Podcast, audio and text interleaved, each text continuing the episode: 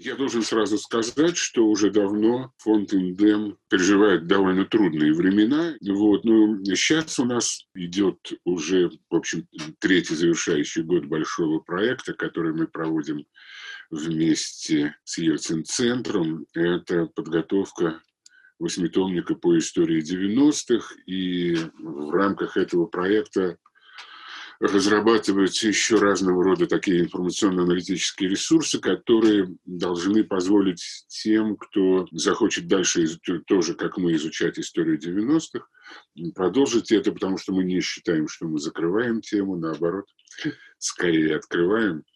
Вот, несмотря на фундаментальность этого труда, конечно, но э, эта тема неисчерпаема. Что касается нашего, э, так сказать, нынешнего состояния, вот этой трагической эпопеи, которую переживает все человечество, на самом деле мы в режим самоизоляции перешли давно, ну, примерно по тем же причинам, что Индем переживает сложные времена уже давно, да, и мы работаем в онлайне, у нас есть, конечно, крохотное помещение, которое подтверждено нашим юридическим адресом, но э, работаем мы э, в онлайне, планерки проводим в онлайне, встречаемся в онлайне уже давно, поэтому э, сам режим самоизоляции на нас не очень повлиял. Ну, если не говорить о каких-то индивидуальных планах каждого из нас, но я дома давно работаю, люблю вот так, здесь или на диване, неважно с компьютером и все. Вот. На тематику, конечно, повлиял коронавирус, вся эта пандемия ужасная, потому что мы же математики, многие из нас, и многие из нас, как и я, столько не живут, сколько лет я занимаюсь применением математики в самых, э, так сказать, не математических сферах применения. Вот. И в том числе, конечно, мы бросились анализировать те данные по коронавирусу, которые были доступны по динамике э, пандемии. Это все происходило, собственно, так сказать, абсолютно инициативно и на голом энтузиазме. И мгновенно родилась идея довольно серьезного проекта. Мы любим серьезные проекты, вот, потому что умеем делать серьезные вещи. И идея стоит в том, что любая пандемия, я вот как раз мы сделали маленький разделчик на нашем сайте, где мы наши текущие вот эти всякие размышления и результаты нашей аналитики мы публикуем. Просто можно зайти на сайт www.ndem.ru, и там сразу видно наверху посередине написано COVID-19, можно кликнуть и войти в этот раздел. Я как раз, может быть, сегодня или завтра будет вывешен там новый мой текст про то, что пандемия – это социальная болезнь. Это болезнь государства, это болезнь даже цивилизации. И если мы не учитываем взаимосвязь, собственно, биологического и социального, в очень широком смысле, включая политическое, экономическое и так далее, то мы ничего не понимаем про эту пандемию. А мы как раз любим такие комплексные проекты, которые разрушают междисциплинарные границы, это вот ровно тот случай. Вы знаете, есть вещи устойчивые, есть вещи изменчивые и есть вещи непонятные. Я хочу начать с того, что мне очень не нравится формулировка вопроса, а что изменится после. Потому что это предполагает как бы некую независимость от нас э, вот этих возможных изменений, что это нечто такое природное, что может произойти, а может не произойти, независимо от нас самих. На самом деле, то, что может и должно меняться, это прежде всего социальное, да? Это какие-то наши представления, которые влияют и на отношения между людьми, отношения между государствами и так далее. Это какие-то изменения в нашей системе ценностей. То есть это то, что должно меняться в нас. Но вот эти изменения в нас, они могут быть активны. Это опять же зависит от нас. То есть если мы пытаемся разбираться в том, что происходит, думать, сердиться, негодовать, чему-то умиляться и прочее, да, то это все, да, от эмоций до каких-то серьезных исследований, для нас это один из стимулов нашего проекта, это все должно быть направлено на то, чтобы то, что менялось, отрицало то, что вызывает у нас негодование, или развивало то, что вызывает у нас умиление, как аплодисменты итальянцев на балконах своим медикам, да, и так далее. Это есть вот то, то, что мы сейчас видим, мы видим и много интересного. Вчера я видел в сети, как по пустому Хельсинки идет полицейский и поет на финском языке «Я люблю тебя, жизнь» а песню, да, которую Бернес когда-то пел. Да. Их какой-то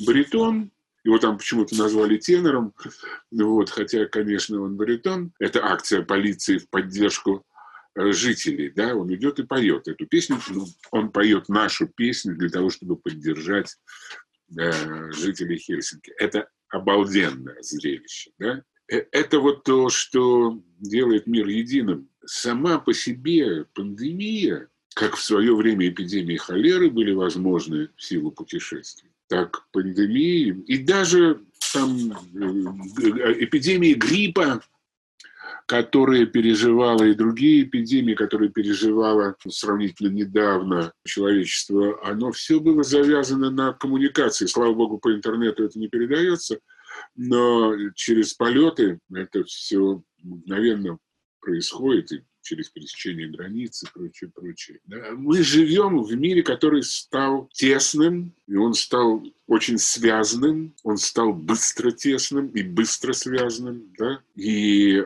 как развивается эта пандемия в мире, это отражение нашей а, макросоциальности, да? вот этого глобального, от этого никуда не денешься мира. Но в то же время, естественно, сохраняется и сегментированность этого мира, мы условно пока называем это государствами, хотя это, не, это совершенно не обязательно, что это будет через 100 лет или даже через 50. Это может быть какая-то другая сегментация, более сложная. Эта сегментация неизбежна, потому что если она закончится, закончится развитие. Тут развитие возможно, пока мы разные, пока мы осознаем свою разность, пока мы ее используем как позитивный ресурс и прочее, прочее. Да? Поэтому и, и сохранится эта глобальность, эта теснота, и сохранится, с моей точки зрения, эта сегментация, хотя она может меняться. Произойдет, на мой взгляд, обязано происходить, и мы, во всяком случае, будем делать для этого, что сможем, некое переосмысление государства, как вот этой ячейки, этой сегментации.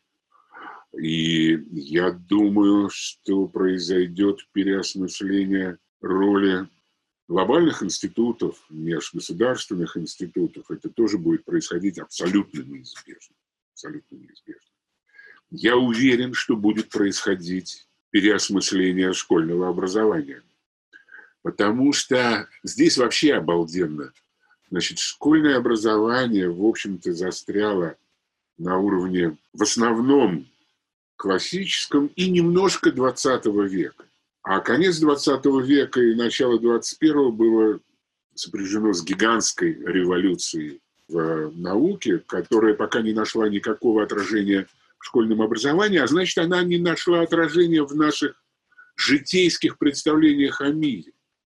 И понимание того, что такое экспонента и что такое экспоненциальный рост, несмотря на то, что саму функцию, в общем, изучают, но что это такое и чем это чревато, как и в какие современные модели математические, а они очень простые и показывают фантастически непростые следствие этих моделей и показывает это наглядно и красиво, и все это можно при желании найти сейчас в интернете. Вот это должно внедряться в обыденное сознание через э, школьное преподавание, потому что такого дикого разгула мракобесия, как э, я имею в виду вот по поводу это ничем не отличается от гриппа, да, значит, причем это говорили в том числе и профессионалы, страдающие тем же синдромом тотального влияния класс, как бы классических представлений еще там, до декартовских даже. Такого разгула мракобесия, как бы в кавычках осмысления происходящего, я давно не видел. И столь опасного мракобесия. Вот это все должно меняться, на мой взгляд.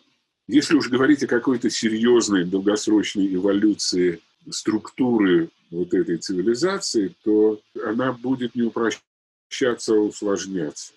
Это естественный ход любого эволюционного процесса, никуда не денешься. Поэтому э, это может только усложняться, и вместо, так сказать, нарезанного пирога государств будет возникать некое папье-маше такое, да, это точно так же, как отличие современного модульного гражданского общества от сегментированного общества феодального. Да? Не происходит некое объединение в некое суперобщество. Не происходит. А происходит усложнение, когда один и тот же человек может быть членом разных сообществ, и он свободно туда входит, свободно оттуда выходит, и э, они пересекаются, накладываются друг на друга, они обмениваются людьми, идеями и так далее. Это сложная структура типа папье-маше. И, он, и потому это делает эту структуру гибкой, устойчивой, сильной и так далее. И то же самое, я полагаю, будет происходить как бы вот с сожитием людей, с изменением этой сегментации. Поэтому будут и будут возникать как бы структуры координирующие, э, асоци, ассоциирующие различные типы сегментов, и будут структуры, которые ассоциируют различные ассоциирующие структуры, и тоже это не обязательно будет монопольно. То есть вот, вот это естественный ход э, эволюции. И надо сказать, что в общем, уже социальные мыслители давно уже пишут о кризисе государства модерна и о чем-то подобном, вроде того, что я рассказал. Тут это не есть какое-то мое а, суперувидение уникальное. Да? Ну, для современной социальной мысли это давно общемысл. Если говорить о более-менее долгосрочной перспективе, если говорить о ближнесрочной перспективе, то это, конечно, более точное осознание роли государства там, где это еще неосознанно на более-менее современном уровне. Да? Там, где государство ставит себя как некую такую самоценную конструкцию, которая требует жертв от всего остального, что находится за пределами этого государства. А то, что находится за пределами государства, как правило, на самом деле означает всего-навсего там или за пределами бюрократии – или за пределами властвующего клана, или за пределами властвующей группировки, и никогда иной субъектности по сравнению ну, с современным представлением о государстве не находится. Да? Под это придумываются какие-нибудь мифы там, и прочее, прочее.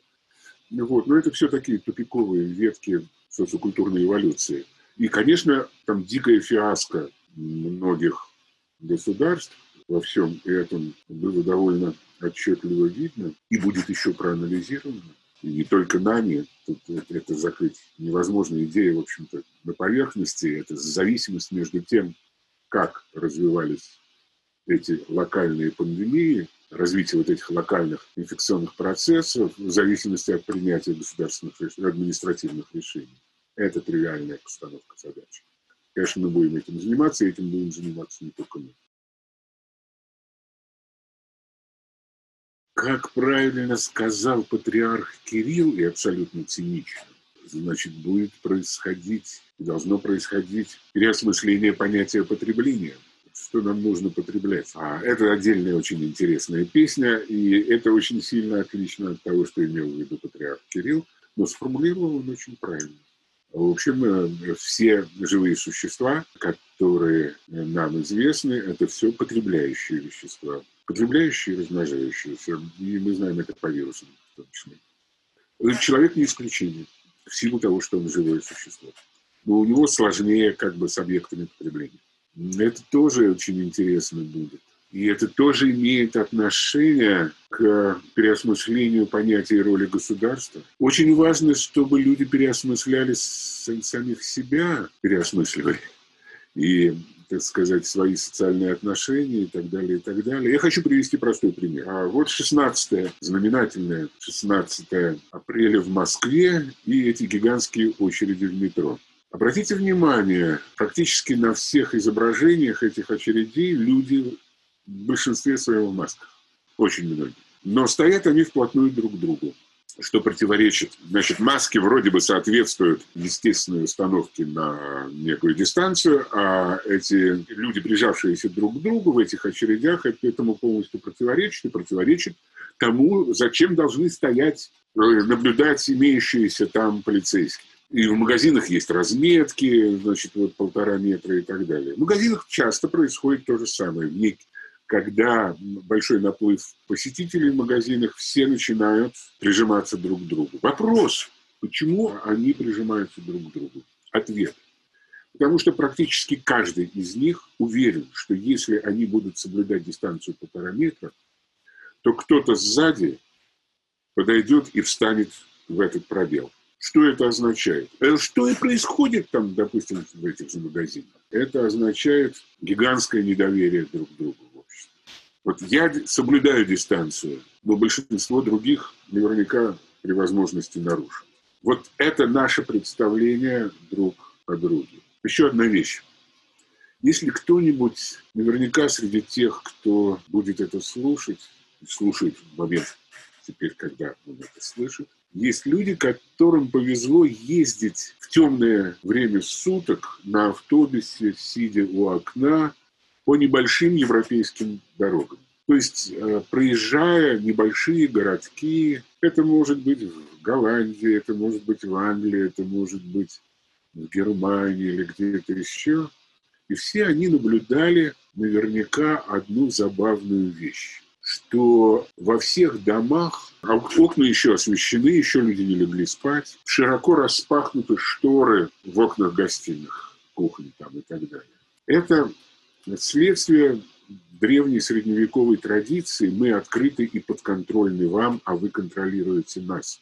Европейская цивилизация росла на том, что в России называется стукачество, а у них это рассматривается по-другому, внутренний социальный контроль. И это дало колоссальный эффект европейскому развитию, как ни странно.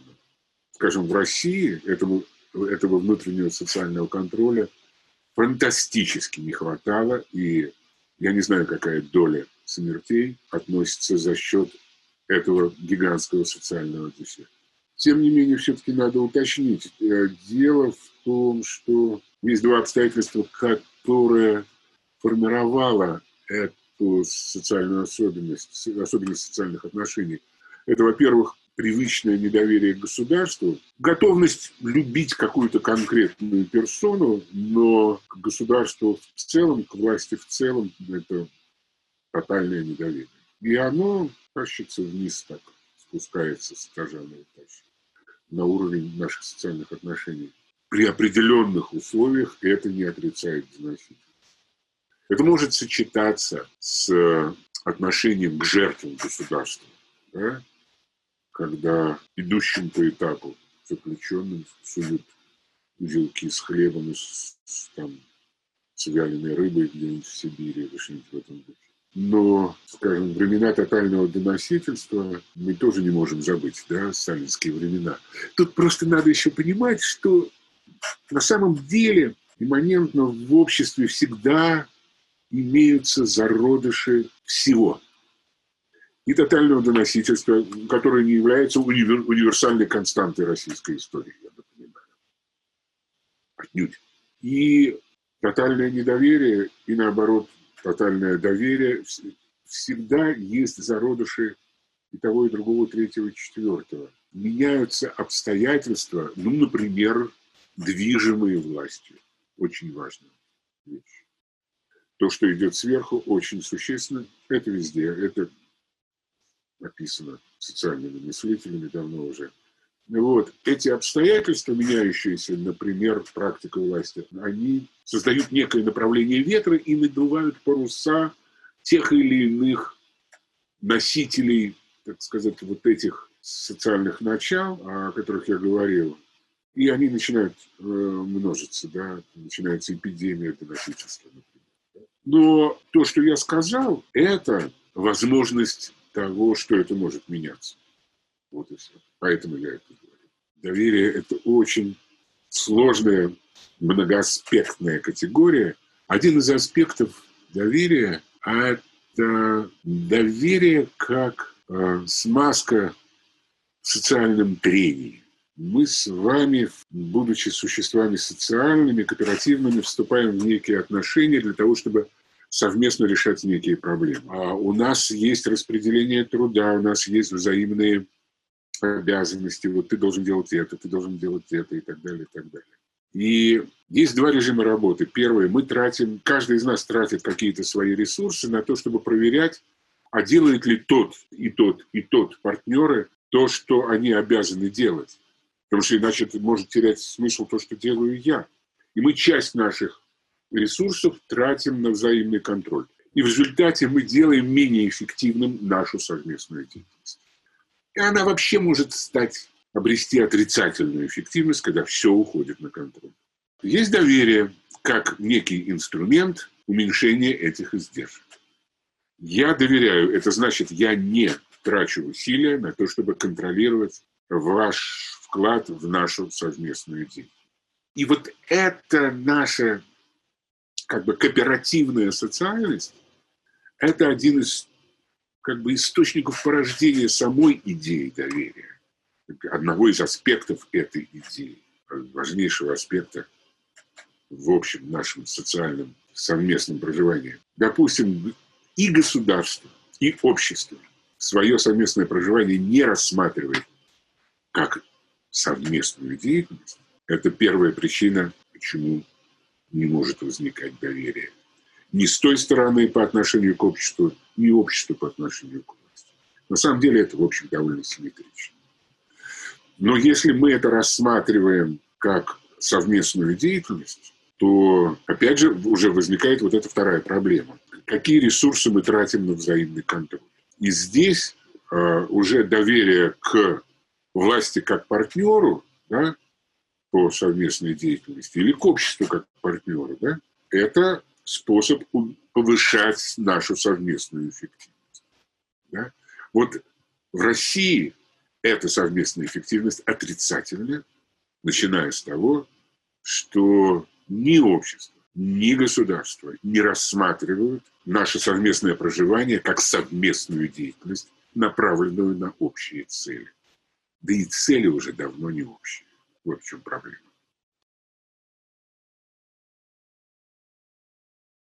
Что касается приватной части моей жизни семьи в этих условиях карантина и самой пандемии, совершенно определенно переболела моя жена. Были отчет, совершенно отчетливые, отчетливые признаки поражения короной одного из органов. При этом был отрицательный анализ. И она какое-то время полежала, недолго, слава богу, в двух больницах. Ни одна из них не была больницей, связанной с короной. Но это, это было связано с, э, с тем эффектом, который давала корона в ее организме.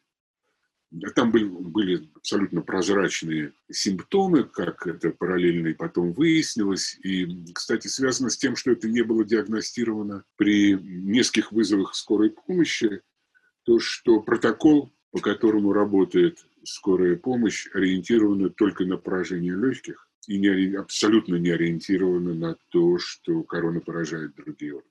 Хотя это уже общеизвестно, и те, кто интересуется, могут это все найти в интернете – ну, похоже, что этим интересуются только интернет и люди, но не очень интересуются властью. А, не исключено, что в несколько иной форме переболели теща и дочка. А не исключено, что переболела кошка, потому что был период, когда она чихала и кашляла. Сейчас уже не чихает, не кашляет. Единственный, кто пока держится, это я, несмотря на то, что практически невозможно не заразиться, когда ты живешь ну, внутри семьи, несмотря ни на какие меры. Это просто нереально. По устройству передачи этого вируса это нереально. Это надо понимать. Но похоже, что наша семья через это прошла. Посмотрим, что будет дальше.